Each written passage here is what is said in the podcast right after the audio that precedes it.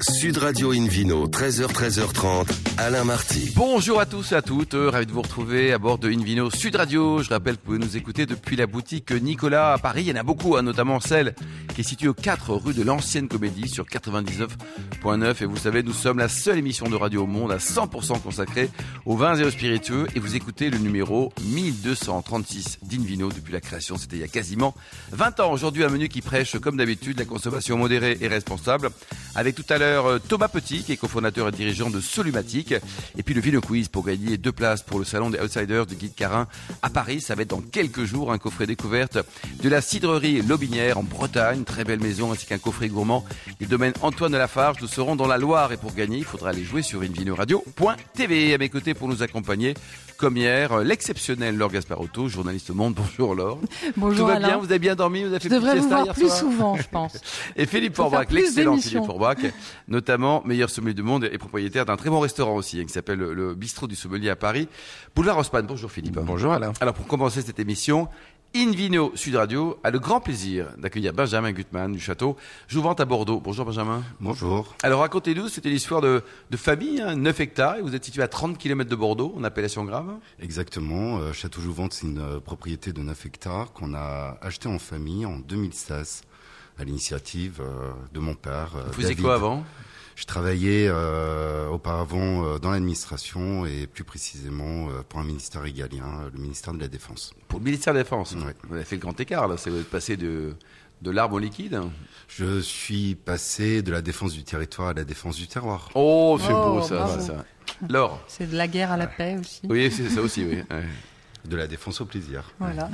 De la défense du plaisir. Alors oui, Oui, alors comment est-ce qu'on fait un projet euh, en famille? Parce qu'en général, en famille, c'est plutôt euh, femme, ma- mari et femme. euh, mais là, euh, le père et fils, euh, enfin, vous n'avez pas 20 ans, je pense? Euh, non, je n'ai plus euh, 20 ans depuis quelques années, mais il s'avère que mon père est un très grand amateur de vin et euh, qu'il a investi euh, depuis, euh, depuis ses 20 ans dans, dans, dans, dans le vin, dans les GAV.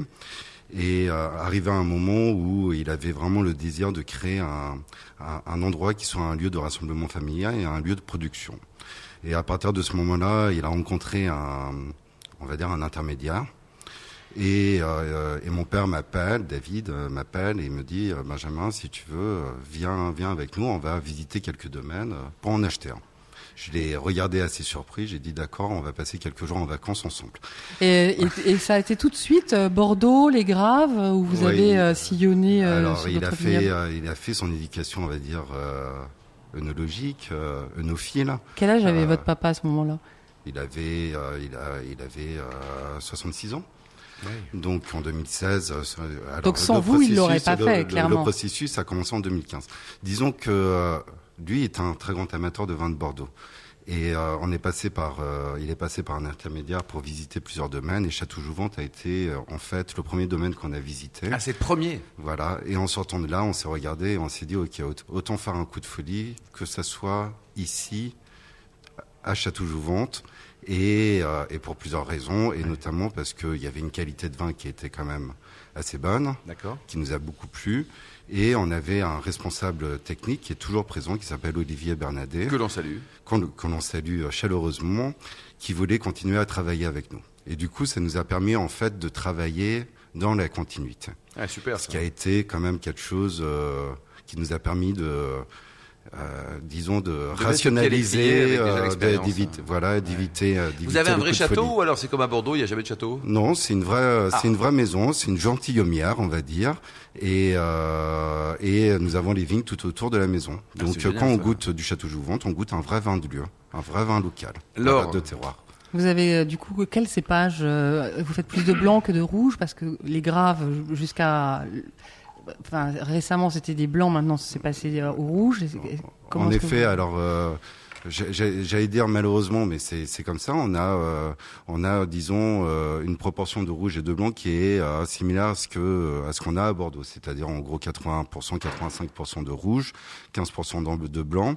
Aujourd'hui, on a un hectare 8 en blanc, ce qui nous fait sur une très bonne année hein, ce qui devient assez exceptionnel maintenant, environ 7 à 8 000 bouteilles avec quatre cépages Ah oui. différents. Le Sauvignon, euh, une majorité de sémillon, du Sauvignon blanc, du Sauvignon gris et de la muscadelle. De l'autre côté, on a du Merlot, du Cabernet Sauvignon, du Petit Verdot. Et puis, euh, face, euh, on va dire, aux contraintes climatiques dont Mm. on fait face, euh, on a décidé d'acheter euh, un hectare qui est euh, voisin de notre domaine, vraiment à proximité immédiate, où on va planter euh, du Petit Verdot, du Cabernet Sauvignon et du Sémillon. Donc ça, c'est pour Ouais. résister à la température, euh, au, changement climatique ça- ou pas C'est pour nous permettre en fait de, euh, de garder quand même Un certain, équilibre. voilà, Ouais, un certain fraîcheur, potentiel de, de production. Philippe Orbach, on parle de cette appellation grave. Ouais. euh, elle est assez homogène. C'est-à-dire qu'il y a, il y a- il y a Oui. pas mal de domaines, hein, il y a pas mal d'hectares aussi. Mais les vins sont bons. Il n'y a, y a pas de sont bons, galeuses sont avec, euh, accessibles. oui, Et c'est surtout, pas cher. pour moi, je- ça me parle vraiment en tant que sommelier et amateur de vin, parce que c'est la seule appellation qui porte le nom de son sol. Vrai. Mm. Les graves, c'est de nature géologique euh, faite de, de cailloux, de terre, etc. Ce sont des graves d'origine souvent garonnaise. Euh, ou pyrénéenne, Mm. les graves, les graves de, de, de Guns, etc. On Mm. parle de- sur les différentes étapes, mais en tout cas, c'est le nom de la terre. Et c'est fort pour une appellation. Mm. Donc les gens sont un peu les, les j'allais dire, les, les garants d'une expression particulière. Euh, Moi, j'avais une petite question pour vous. Euh, la, la consommation de vins rouges a tendance un peu à stagner, voire Mm. à diminuer. Et c'est un vrai atout pour les graves qui, qui font des très grands blancs. Euh, Ouais. Laure, Laure l'évoquait tout à l'heure. Vous n'avez pas tendance aujourd'hui à replanter plus de blancs que de rouges Bah, disons que proportionnellement sur le nouvel hectare qu'on a, on, va planter du davantage de blanc Mm. que de rouge proportionnellement. Ensuite, comme vous le dites, on a, on est la seule appellation euh, de- à Bordeaux et même en France, il me semble, à porter le nom de notre terroir. Et et ce sol-là, en fait, a la caractéristique d'amener beaucoup de fraîcheur à nos vins parce qu'on est sur euh, sur un climat, on va dire, euh, océanique tempéré à Bordeaux, donc il peut faire très chaud pendant la journée, mais on a des jeux de nuit qui sont très fraîches. Et c'est quelque chose, et c'est ce que j'explique à mes euh, à nos visiteurs. On a un, un joli centre d'accueil touristique, malgré notre petite taille. C'est que ce qu'on veut faire, pour moi, la définition d'un vin de grave, qui sont en rouge ou en blanc, ce sont des vins qui, ont, qui sont fruités, qui ont de la complexité, mais qui ont surtout de la fraîcheur. Et donc avoir une certaine forme de complexité, mais dans la simplicité en quelque sorte. Vous avez été euh, élu parmi les le top 100 euh, des, des sites touristiques par terre de vin, il me semble. Exactement, oui, sur, euh, dans, dans la catégorie euh, transmission du savoir-faire, art et culture. En quelques années, euh, c'est Oui, une c'est prouesse. c'est- c'est très bien ça. La gamme de prix, donc ça va de combien à combien chez vous? En- Nous allons de 11,40 euros à 45 euros. 11,40 euros. Hein. Ouais. Ah oui, Je suis 40 est, précis. est important. Et pourquoi 40 d'ailleurs C'est Ah, psychologique. C'est le 440.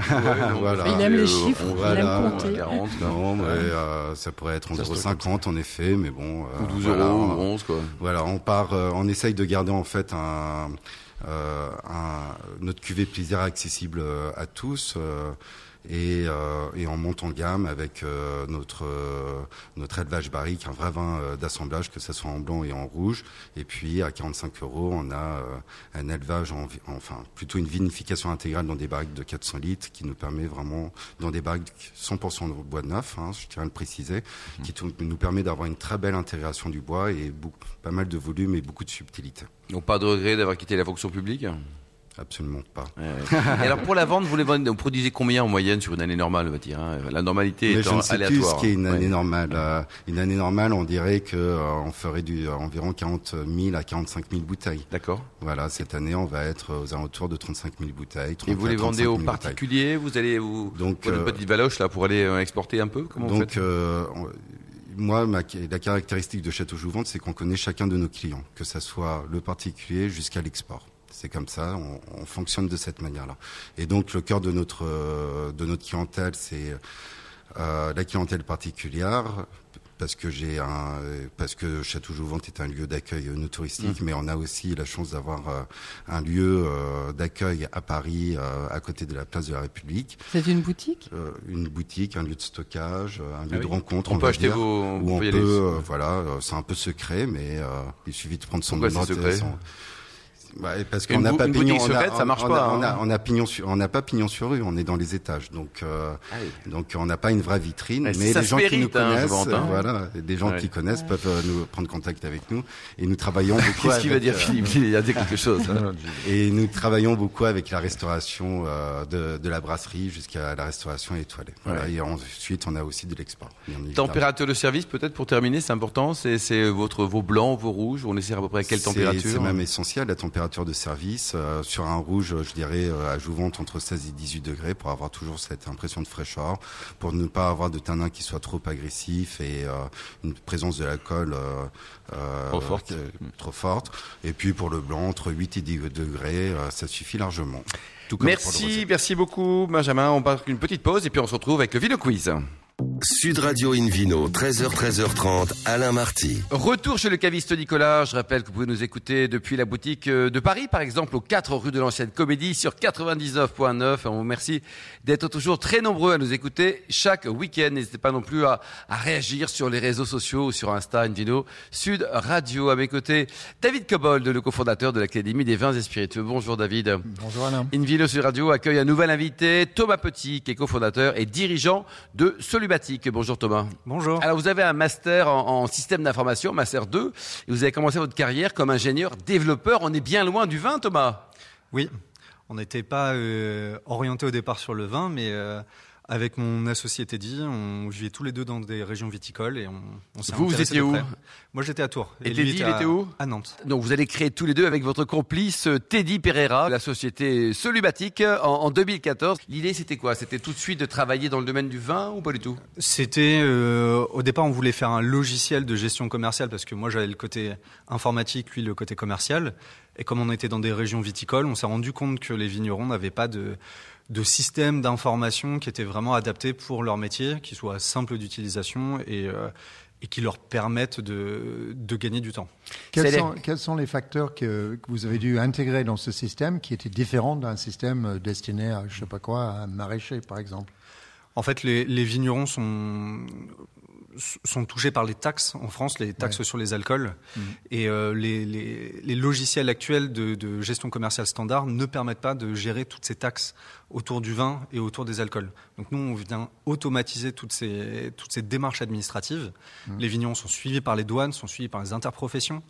Et donc, on fait le lien, nous, entre ces vignerons et ces Et interprofessions. avant ils faisaient ça comment euh, à la, à la mano? Ils font ça à la main, sinon. Et du Ouais. coup, par exemple, ils font Très des, compliqué. oui. des déclarations mensuelles aux Mhm. douanes. Euh, S'ils le font à la main, ça leur prend à peu près deux jours de travail. Quand nous, on va leur sortir en un clic, donc en, en moins d'une minute. euh, David Cobold, c'est vrai que le, le métier d'un vigneron, c'est de donner un bon raisin, de vinifier et puis après de les vendre, mais de s'occuper de tout ça, c'est pas facile. En Bah, plus, hein. il y a aussi la part administrative. Donc, euh, il y a les emplois, il y a toutes les, les contraintes liées à- au personnel, s'il a du personnel, et c'est presque toujours le cas, plus ou moins. Et puis, l'aspect fiscal est très important puisque les alcools sont taxés en fonction de leur, leur, leur puissance. Donc, si vous êtes me- c'est pas le même taux que si vous êtes vigneron. Et aussi euh, gérer les stocks, parce que ça, c'est très compliqué de gérer les stocks et qu'est-ce qui est dû sur les stocks et qu'est-ce qui est dû sur le vendu. Et, et ça prend du temps, David. hein. Et ça prend beaucoup de temps. Et Beaucoup de temps donc, et une vous avez, certaine euh, expertise. Thomas, combien de, de- de vignerons euh, qui travaillent avec vous? On travaille avec 1600 domaines à travers toute la 1600 France. domaines, quoi. Et Ouais. vous les trouvez comment Alors, euh, parce qu'ils écoutent pas forcément tous Invino Sud Radio, ce qui est un tort d'ailleurs. Hein. Non, on va travailler. On a une équipe marketing hein, qui fait un, un travail remarquable pour aller euh, chercher les vignerons. On se déplace sur les salons. On Mmh. fait aussi des salons pour euh, les, hum, les professionnels des, des, des alcools aussi, hein, pour toucher les vignerons pour leur, matériel. Donc ça peut aussi être intéressant pour les cavistes, par exemple, les distributeurs de vin. Et c'est tout l'univers, Ouais, hein, ouais. Tous ceux qui hein. peuvent vendre du vin, du, du vin ou des alcools, on Mm. peut euh, faire des outils qui, soient complètement adaptés à eux. Et les 1600 clients que vous avez à date, euh, ce sont des, des petits vignerons ou des petits distillateurs ou alors vous avez également des grands groupes Ça c'est plutôt pour les TPE, PME votre offre. Non, on hein. est, on est plus sur les TPE, PME. On Ouais. fait des offres plus sur mesure à ce niveau-là pour l'instant. Généralement, les grands groupes sont déjà équipés. Oui, c'est ça. Ils ont un DSI, ils ont aussi. euh, Voilà. Et alors, dites-nous votre business model, comment ça marche? Vous vendez un abonnement sympa à 3 milliards d'euros par jour et le vigneron il est content, c'est ça? Non, on fait des, des justement l'informatique c'est pas une priorité forcément pour les vignerons donc on a on a établi des tarifs qui soient adaptés pour eux. Donc soit ils- il y a un système de licence, ils achètent une fois la licence, euh, c'est de l'ordre de 1900 euros. Ou alors, ils sont en abonnement, euh, un abonnement mensuel. Et, euh, et voilà. Et là, De, on de est combien à peu près Une cinquantaine d'euros par mois à peu près. Oui, donc c'est raisonnable, mais y compris par, pour un petit vigneron. c'est Et derrière ça, est-ce que vous, vous aussi vous proposez des services euh, de conseil, par exemple, s'il y a un, un énorme problème et quelqu'un n'arrive pas à, à s'en sortir On a, Ça sort problème technique, David. On a plusieurs choses à ce niveau-là. De base, avec Vitisoft, on a tout un support euh, de maintenance. Mhm. Donc, ils peuvent appeler à n'importe quel moment et on pourra les aider, les guider euh, dans leur, euh, dans leur utilisation du logiciel. Et en ce qu'on a développé là tout dernièrement, c'est un système qui s'appelle Padawine. C'est une plateforme en ligne on va donner des conseils stratégiques et commerciaux aux vignerons. Ah, donc rien à voir avec la technique et la, gestion des stocks et l'administratif. hein En fait, on prend un petit peu l'idée de, de dire qu'on a, on a créé euh, un logiciel. Donc, on peut voir ça un petit peu comme, euh, co- comme une voiture, une Ferrari, mais il faut, Mhm. faut savoir la piloter. Ouais. Et donc là, maintenant, ce qu'on leur offre, c'est les cours de pilotage pour euh, l'utiliser à 100%. Bon, ça marche Alors, avec les motos, David aussi. hein. Bah, euh, certainement. mais mais de- vu le système de commercialisation des vins qui est extrêmement varié, parfois les gens vendent en direct, parfois ils vendent à des détaillants, parfois à des particuliers, parfois ils ont un agent, parfois ils ont un négociant qui leur achète des vins. Comment vous gérez ces différentes strates de la commercialisation du vin? Alors ça, c'est plus par l'expérience qu'on a eue, parce que ça, ça fait 10 ans qu'on fait ça. Sur 1600 domaines, on a des dizaines de milliers d'heures de téléphone avec les vignerons. Donc on a vu plein plein de cas Mmh. euh, différents se, euh, se poser à nous. Et euh, on a vraiment tout type de vignerons. On a des vignerons qui, qui travaillent avec 30 000 euh, particuliers, qui font que de la vente en direct au caveau. Et puis on a des clients qui vendent à un professionnel, Ouais, qui font ça, une, exportation par an. Ouais. Voilà. Mais nous, on va s'adapter, on va essayer de voir un et, petit peu et tous les l'ex- cas et ça inclut l'export. Oui, ça Ouais. inclut Ah, et la France et l'export. Alors justement, Solumatic, euh, votre société hein, qui délivre tous ces conseils à plus de 2000 vignerons et domaines dans le monde. Aujourd'hui, vous avez fait une levée de fonds, c'est ça, pour développer la société? C'est ça, on a fait une levée de fonds en tout début d'année euh, bah, pour euh, continuer de, de grandir. On Vous avez avait déjà combien? Un million d'euros? Un million d'euros. Ouais. Et ça, c'est suffisant pour... C'est quoi C'est pour investir en marketing, en technique aussi, C'est peut-être ça, c'est aussi au niveau du développement, proposer des nouveaux outils. Euh, là, par exemple, il y a une nouvelle réglementation qui sort. euh, qui impose aux vignerons d'appliquer un, comment dire, d'afficher les valeurs nutritionnelles et Ah oui, euh, oui. Les- les- Une norme de plus. C'est un serpent de mer, ce truc-là. Ouais. et d'afficher la composition du vin sur les bouteilles. Mm. Et du coup, euh, on va, euh, nous, on va permettre aux vignerons d'afficher simplement un petit QR code. Et euh, c'est un outil qui est complètement gratuit. Et ils vont pouvoir créer leur fiche de vin directement sur Internet. Ah oui. Et après, euh, le- les Ce qui désencombre l'étiquette. Ouais, c'est Voilà, c'est ça. Et, déjà et l'offre. Thomas, elle est, franco-française pour l'instant Ou alors vous avez également des velléités de travailler les, les vignerons euh, italiens, espagnols, enfin l'Europe du vin, il y en a quand même beaucoup de pays. Oui, alors c'est vrai qu'il y a beaucoup de, il y a beaucoup de pays où on pourrait travailler, mais pour l'instant, on se concentre sur la France.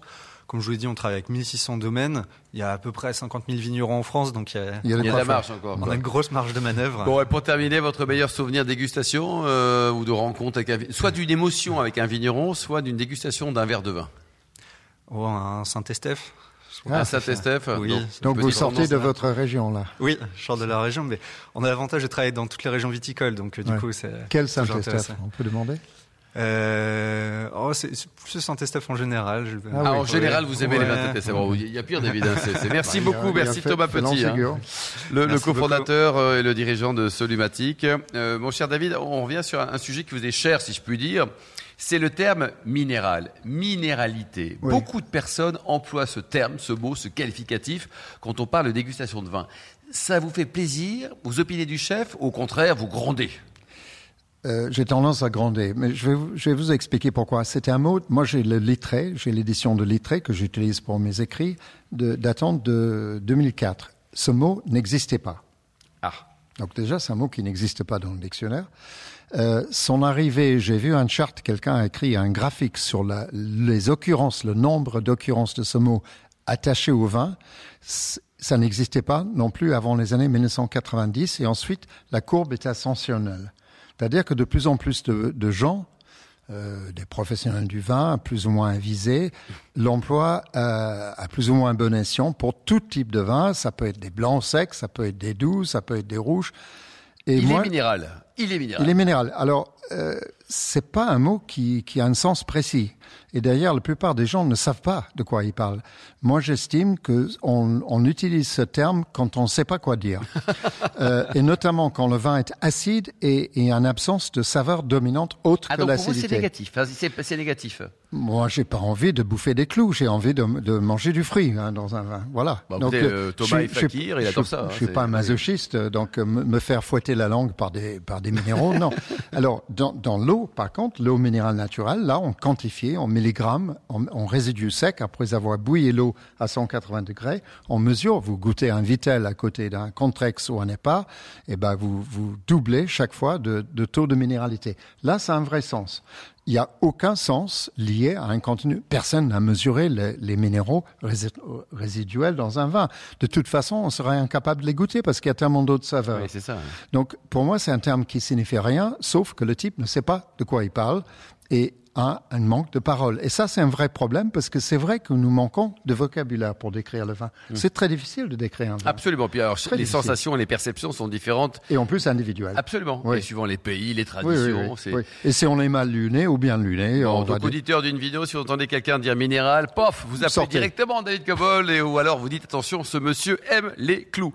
Merci beaucoup, David Cobol. Merci également à vous, Thomas Petit et Laure Gasparotto. Philippe Forbrac et les millions d'amateurs de vin qui nous écoutent, on l'espère avec beaucoup de passion chaque week-end. Un clin d'œil à Emma qui a préparé cette émission. Fin de ce numéro d'Invino Sud Radio. Pour en savoir plus, rendez-vous sur le site hein, sudradio.fr, invinoradio.tv, la page Facebook, le compte Insta, Invino Sud Radio. Et on se retrouve samedi prochain. Ça sera à 13h pour une nouvelle émission toujours délocalisée chez le caviste Nicolas. D'ici là, excellent dimanche. Restez fidèles à Sud Radio. Encouragez tous les vignerons français. Et surtout, n'oubliez jamais, respectez la plus grande démodération.